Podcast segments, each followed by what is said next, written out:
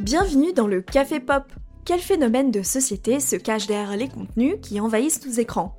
Comment les films, séries et artistes qu'on adore nous inspirent ou nous influencent?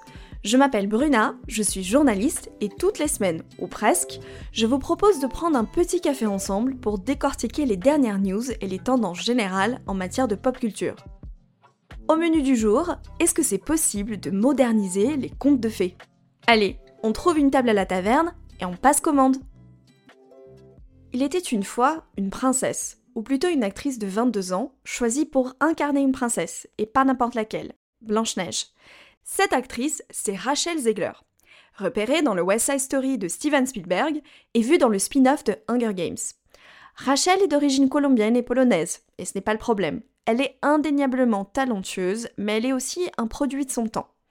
Un beau jour, elle part à l'aventure, faire la promotion de ce nouveau film en prise de vue réelle qui reprend le premier long métrage d'animation de Disney. Interrogée par toutes les gazettes du royaume d'Hollywood, Rachel compte alors à qui veut l'entendre que dans cette nouvelle version, la princesse sera féministe. Nous ne sommes plus en 1937. Blanche-Neige ne sera pas sauvée par le prince et elle ne rêvera pas du véritable amour. Elle rêve de devenir une leader intrépide, juste, courageuse et vraie. C'est une histoire vraiment incroyable dans laquelle les jeunes du monde entier se retrouveront. A-t-elle déclamé en septembre 2022 Jeune damoiselle ne cherchera donc pas de mec mortel. A priori, aucun mal à cela. Pourtant, un an plus tard, c'est la disputatio à la grande place du village, ou plutôt sur TikTok, où la vidéo de son intervention a fait une réapparition sur le réseau social, comme par magie. Attends, ça c'est ton autre podcast, euh, Bruna? Oui, je le place là discrètement. Ah, ok. Car Blanche-Neige, c'est une institution à elle toute seule.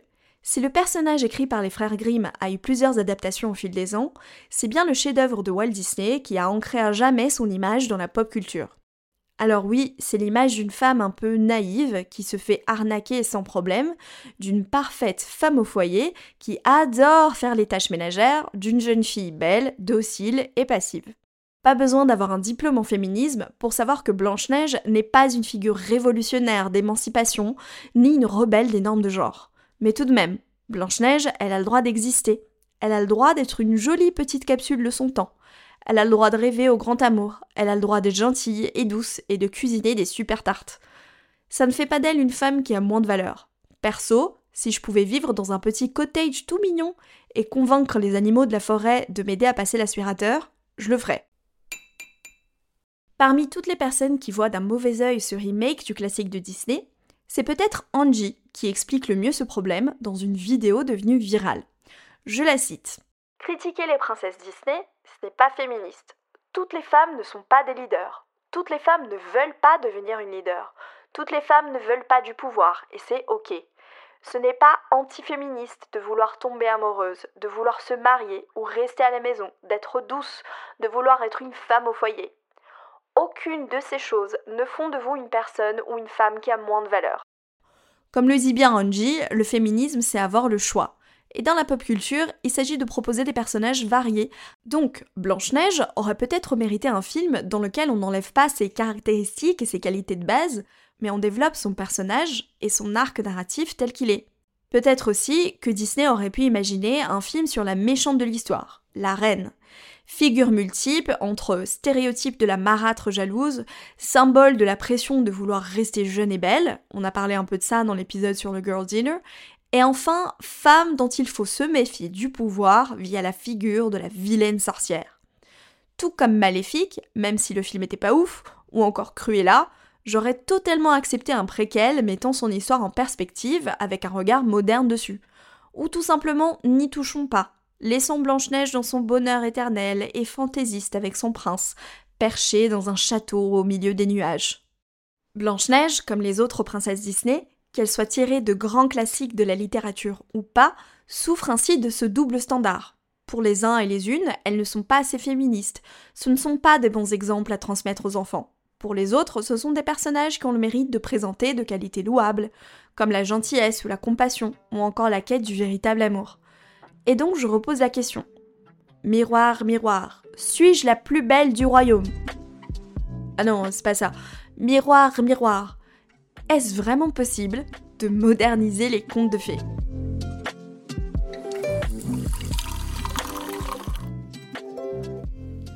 Pour débuter notre voyage, je vais vous parler de l'origine des contes de fées. Et oui, je vous le dis direct, j'ai fait un bac Écoutez bien, vous allez avoir des surprises. Vous connaissez peut-être les versions de Charles Perrault ou encore des frères Grimm. Le premier est français et il a posé sur papier de nombreux contes comme Cendrillon, La Belle au bois dormant, Peau d'âne, Le Chaboté, Barbe bleue, Le Petit Poussé, enfin vous captez le délire quoi. Son célèbre recueil Histoire ou contes du temps passé, ou Contes de ma mère loi, publié en 1697, est une référence en la matière. Fun fact, l'édition de 1867 est celle qui est le plus souvent encore lue. Elle contient les belles illustrations de Gustave Doré, qui serait l'arrière, arrière, arrière grand-oncle du chanteur Julien Doré. Voilà, c'est gratuit. Reprenons notre récit. Les frères Grimm, eux, sont des intello allemands qui ont proposé leur version, entre autres Dansel Gretel, Boucle d'or, La Belle au bois dormant, encore, Réponse, et celle qui nous intéresse le plus ici, Blanche-Neige. Vous avez peut-être remarqué que je dis poser sur papier ou proposer leur version. C'est fait exprès, puisque ces messieurs ne sont pas à l'origine de ces contes. Vous ne croyez tout de même pas que j'allais vous parler longtemps d'hommes blancs et riches que tout le monde connaît Vous le savez peut-être, comme son nom l'indique, les contes sont comptés. Pendant des siècles, ils ont été retransmis oralement autour du feu, avant de dormir ou lors d'une fête de village. Ces contes, version profane des mythes et de récits religieux, existent dans toutes les cultures et font l'écho de croyances, d'un certain imaginaire ou de leçons de vie à emporter avec soi. Et point très important, ils étaient très souvent racontés par des femmes, qui transmettaient ces histoires aux enfants, en tout cas dans les cultures qu'on appelle aujourd'hui européennes et occidentales. Pas étonnant donc pour nous de découvrir que la première personne à écrire un conte en France, c'est très probablement Marie-Catherine d'Aulnoy. En 1690, Madame d'Aulnoy, comme on l'appelle, publie L'île de la félicité, un texte considéré comme le tout premier conte de fées littéraire français. Introduit dans son roman Histoire d'Hippolyte, conte de Duglas, le texte est précédé de cette phrase. Il tâche de rappeler dans sa mémoire un conte approchant ceux des faits. 1690, c'est donc sept ans avant la publication des contes de Charles Perrault. Quelques mois après lui, en 1697 donc, Madame Delnoy publie à son tour trois volumes d'un ouvrage qu'elle intitule Contes de fées. Puis l'année suivante, un quatrième tome, publié sous le titre Contes nouveaux ou les fées à la mode. Au total, Madame Delnoy écrit 25 contes, parmi lesquels L'oiseau bleu, Le nain jaune, La chatte blanche, Gracieuse et Percinet, ou encore Finette Cendron, sa version de Cendrillon. Perrault, lui, n'en a publié que 8. En plus, elle est maligne la Dolnois. Plutôt destinée aux adultes, ses contes sont pleins de messages cachés et subversifs, usant d'allégories et de satire. Elle met en scène des héroïnes pas du tout passives, qui prennent en main leur destin. Elle s'inspire aussi de son vécu personnel et de celui des femmes qui l'entourent afin d'y glisser quelques critiques bien placées de la société. Il faut dire qu'elles sont de femmes brillantes dans le salon littéraire qu'elle tient à Paris. Pour ces femmes nobles et bourgeoises, ces salons étaient un espace de création et de liberté unique. Comme elle, d'autres femmes vont se spécialiser dans le genre du conte, comme la comtesse de Murat ou Marie-Jeanne l'héritier de Villandon, dite Mademoiselle l'héritier. On peut aussi citer Gabrielle Suzanne de Villeneuve, dite Madame de Villeneuve, connue pour avoir publié la première version moderne de La Belle et la Bête en 1740. Selon la légende, c'est une femme de chambre qui lui aurait raconté cette histoire alors qu'elle partait en voyage vers l'Amérique. Plus tard encore, en 1852, la comtesse de Ségur publie Nouveau conte de fées. Cet ouvrage de l'autrice française d'origine russe, pourtant connue pour sa trilogie des Malheurs de Sophie, a été un peu oublié dans un coin tandis que les contes des frères Grimm, eux, publiés 40 ans plus tôt, sont toujours connus dans le monde entier. Et oui, je vous avais dit que j'avais fait elle, et pourtant j'ai pas du tout étudié les textes de ces femmes au lycée ou à la fac, alors même que les contes de Perrault étaient au programme du bac. Autre point important, les contes étaient souvent illustrés. On a surtout retenu les noms d'artistes comme Gustave Doré, l'ancêtre de Juju, ou les Britanniques Justice Ford et Arthur Rackham. Mais bien sûr, beaucoup de femmes ont également illustré ces ouvrages. Je pense par exemple à Virginia Frances, que j'ai connue grâce à la créatrice Eleanor Bridge, qui a fait une réédition des contes de la comtesse de Ségur. Je vous invite à aller voir sa boutique en ligne, qui s'appelle Les Vilaines Curiosités. Donc voilà, les contes changent de sens et de style selon qui les écrit et sont interprétés différemment selon les époques. S'il est difficile de pointer l'origine exacte des contes, par leur nature même de tradition orale, il est indéniable que les femmes ont eu une influence notable dans ce genre d'histoires qui ont façonné notre imaginaire. Même si parfois leurs idées étaient censurées par les hommes, dans l'écriture comme dans l'illustration, Disney aurait pu puiser dans les merveilleuses créations de ses pionnières pour nous proposer des princesses beaucoup plus badass que Blanche-Neige. Venons-en à Blanche-Neige. Chez les frères Grimm, c'est un peu plus rock and roll que les films de Disney. Je vous donne quelques exemples. Après avoir demandé à son chasseur de tuer Blanche-Neige, la méchante reine mange ce qu'elle croit être les poumons et le foie de sa belle-fille. Voilà, voilà. Lorsqu'elle se rend compte qu'elle n'est pas morte, la reine tente une première fois de la tuer en serrant son corset si fort que la pauvre fille ne pouvait plus respirer. ah, et le prince tombe sur Blanche-Neige quand elle est déjà dans une sorte de coma. Fasciné par sa beauté, il négocie avec les nains pour l'emmener au château. Mais en portant son fameux cercueil en verre, ses serviteurs ont trébuché et ainsi libéré le petit bout de pomme empoisonné qui était coincé dans la gorge de Blanche-Neige. Enfin, c'est lors du mariage du prince avec Blanche-Neige que la reine est forcée de chausser des souliers de fer qui avaient été posés sur le feu et de danser jusqu'à sa mort. Sympa Évidemment, aucun de ces aspects n'est repris par Walt Disney, a choisi le célèbre conte comme trame de fond de son premier long métrage d'animation. Le contexte de la naissance du film Blanche-Neige et les Sept Nains est très particulier. Dans la décennie de 1930, les Américains étaient déprimés, littéralement. Après le krach boursier américain de 1929, le monde occidental est plongé dans une crise économique et sociale sans précédent. La célèbre Grande Dépression. Aux États-Unis, l'ambiance est particulièrement morose. Explosion du chômage, les banques font faillite, beaucoup de gens se retrouvent sans abri. La sécheresse et une série de tempêtes de poussière ruinent certains fermiers, les gens ont faim, les gens ont froid. À l'étranger, l'escalade de la violence se fait sentir entre les guerres locales et la montée du fascisme en Europe. Bref, c'est la cata. C'est alors que débarque Blanche-Neige au cinéma en 1937. Premier long métrage d'animation d'une telle envergure, le film est déjà une prouesse technique, dont les détails et la beauté de son animation sont encore aujourd'hui admirés.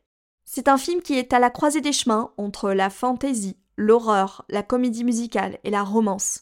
Mais au-delà de l'incroyable avancée artistique qu'il représente, ce dessin animé charmant est pile ce dont les Américains, et peut-être le reste du monde, avaient besoin. Un échappatoire. La Blanche-Neige de Disney va bien au-delà de l'histoire des frères Grimm. C'est un personnage qui représente ici la résilience. Dans des circonstances tragiques, perdue dans la forêt après avoir failli être assassinée, elle reprend ses esprits, se force à retrouver le sourire, et chante pour oublier ses malheurs et endurer les horreurs qu'elle a subies. Son absence de jugement et son empathie vont lui faire gagner l'amitié des petits animaux de la forêt qui vont l'aider à retrouver une maison. Gentille et simple, elle se contente de peu et accepte de travailler dur pour nettoyer la maison des nains en espérant qu'il la laisse rester. Car oui, les tâches ménagères, bien qu'elles ne soient pas payées ni considérées, c'est un vrai travail, et parmi ceux les plus usants qu'ils soient. Charismatique, elle gagne le cœur des sept nains, d'abord perturbé par sa présence, et même celui du plus renfrogné de tous, Grincheux. Contrairement aux idées reçues, le prince n'est pas si important que ça, ou si omniprésent dans l'esprit de Blanche-Neige. Rappelez-vous, ce sont les nains qui font tout, y compris la protéger de la méchante reine, et après tout, ce sont eux qui complètent le titre du film. Blanche-Neige et les sept nains. Les nains sont comme une famille de substitution pour elle. C'est en quelque sorte une version simpliste de l'homme travailleur au bon cœur et de la femme au foyer dédiée, toujours de bonne humeur. Le prince, qui n'a pas de nom, est comme un ange. C'est la récompense ultime, celui qui emmène Blanche-Neige dans un château dans les nuages, celui qui lui permet d'accéder à une vie de luxe et de bonheur éternel. À l'époque de sa sortie, le film est un immense succès. Deux ans plus tard, Walt Disney reçoit même un Oscar d'honneur, accompagné de sept petits Oscars mini-format, des mains de la très jeune actrice Shirley Temple, symbole elle aussi de la résilience américaine. C'est donc une réussite sur laquelle Disney va se baser pour plusieurs de ses grands classiques. Don Cendrillon, sorti en 1950, c'est la même formule. Le célèbre conte est revisité et adapté à son époque de sortie, avec une Cendrillon qui ressemble un peu à Marilyn Monroe. La méchante est une marâtre, acariâtre et jalouse. Les petits animaux mignons sont les seuls amis de la star du film, dont l'occupation principale est de faire les tâches ménagères et qui chante magnifiquement son rêve de trouver le grand amour. À la fin, sa gentillesse et son dur labeur sont récompensés à travers son mariage avec le prince du coin. Dans La Belle au bois dormant, sortie en 1956, Aurore doit vivre recluse dans la forêt et loin du palais où elle est née, et ne connaît rien de ses origines royales. Beauté suprême à la voix magnifique, elle chante son rêve de trouver un prince en compagnie des petits animaux dans la forêt. Un jour, elle tombe dans un sommeil profond, après avoir été prise au piège d'un mauvais sort jeté par Maléfique, une méchante fée toute puissante. Vous voyez la formule? Même si ces films sont en soi très beaux, et perso je les adore pour tout un tas de raisons, ces personnages ont ancré dans la pop culture l'image de la princesse Disney, lisse, un peu nunuche et parfois passive. Les tropes, ces archétypes d'un genre qui constituent ces films, sont devenus au fil du temps facilement identifiables, voire carrément écœurants pour les spectatrices. Si bien que Disney a senti le vent tourner, et les studios ont tenté de déconstruire eux-mêmes l'image de leurs personnages. Depuis La Petite Sirène en 1989, la firme aux grandes oreilles, ainsi que Pixar, nous ont offert de nombreuses histoires avec des princesses plus complexes et pas toujours blanches, aux personnalités variées et évoluant avec leur temps. Exemple, dans La Reine des Neiges, sortie en 2013, on retrouve plusieurs éléments de la formule Princesse Disney, mais le film se concentre plutôt sur l'amour entre deux sœurs que sur l'amour romantique, et se moque ouvertement de l'une des deux qui veut se marier avec un prince juste après l'avoir rencontré. Comme l'explique très bien la chercheuse Célia Sauvage dans son livre Décoder Disney Pixar, l'amour hétérosexuel, bien dans les normes, est au centre des films Disney, en particulier ceux qui mettent en scène des princesses. Puis, dans le film Ralph 2.0, une scène depuis devenue culte montre toutes les princesses rassemblées dans une salle. De Blanche-Neige à Vaiana, en passant par Mulan et Pocahontas, elles sont parfaitement conscientes des codes et des points communs qui les lient. Face à la petite Vanellope, personnage d'un autre genre sorti d'un jeu vidéo, les filles essaient alors de comprendre si c'est une vraie princesse. Pour une fois, je vous mets l'extrait, parce que même en VF, c'est une pépite. Euh, salut oh, on se calme les filles, je vais vous expliquer. En fait, je suis une princesse moi aussi. Attends, quoi? Oui, la princesse Vanellope von Schwitz de, euh, de Sugar Rush von Schwitz.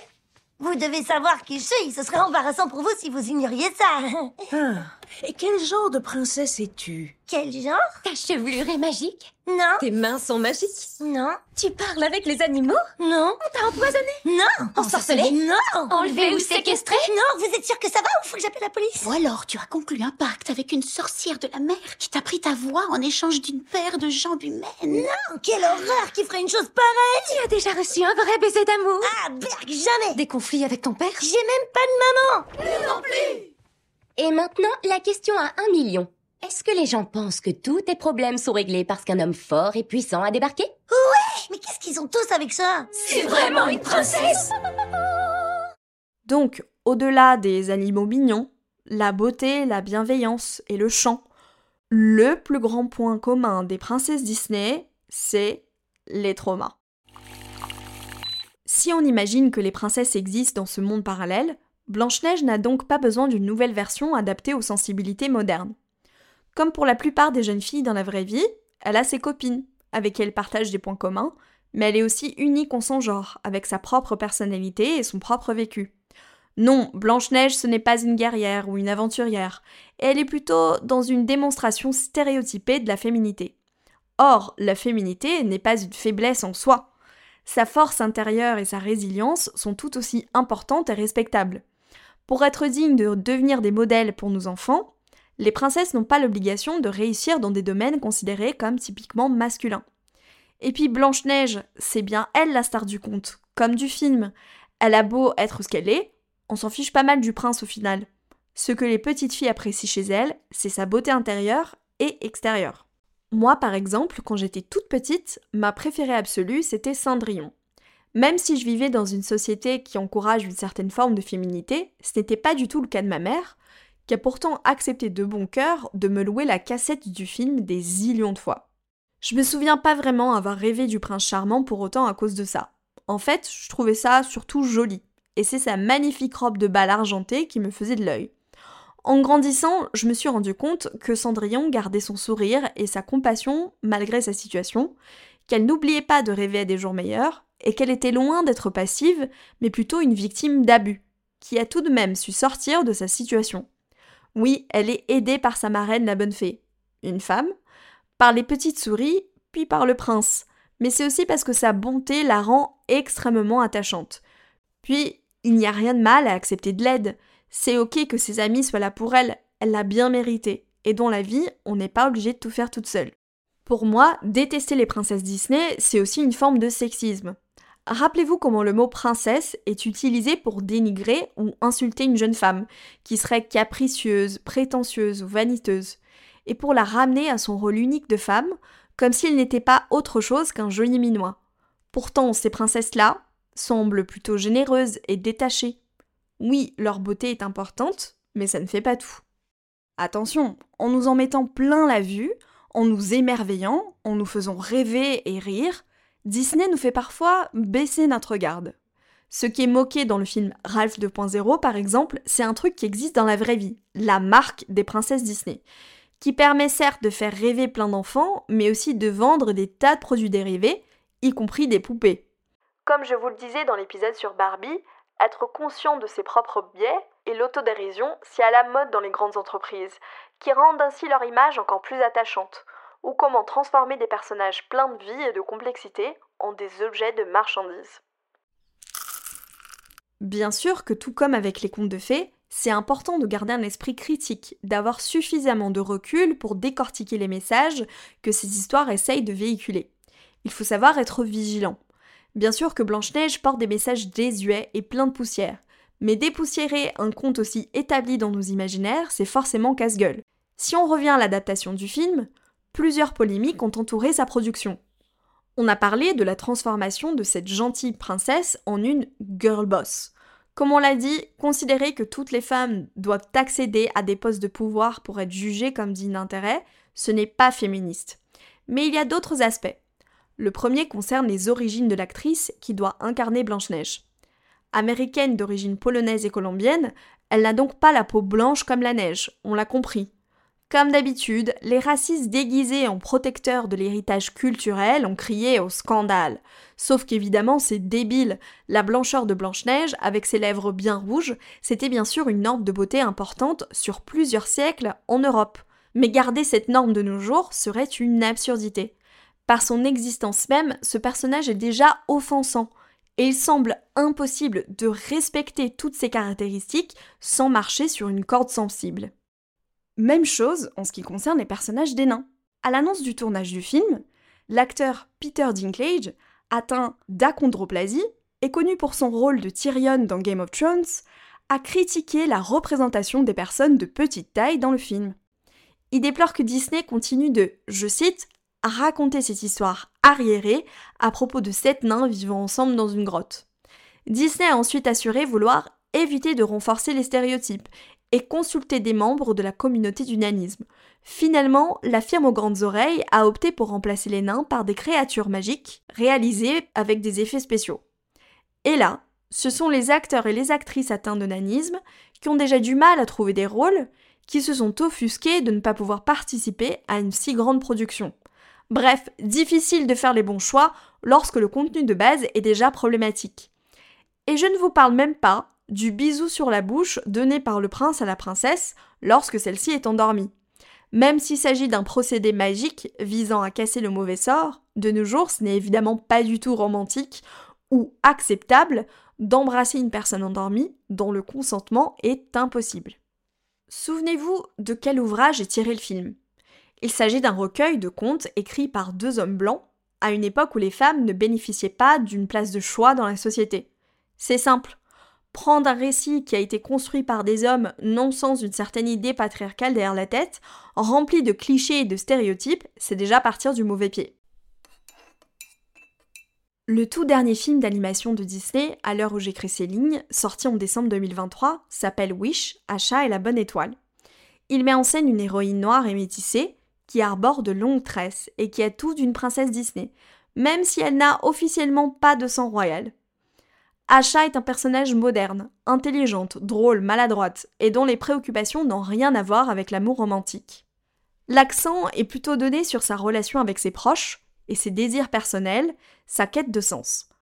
Sorti à l'occasion des 100 ans des studios d'animation de Disney, le film est bourré de petites références, mais une en particulier saute aux yeux. Petit spoiler alerte, les amis d'Asha, qui l'accompagnent dans son aventure, sont une version revisitée et plus ou moins subtile de Blanche-Neige et les Sept Nains.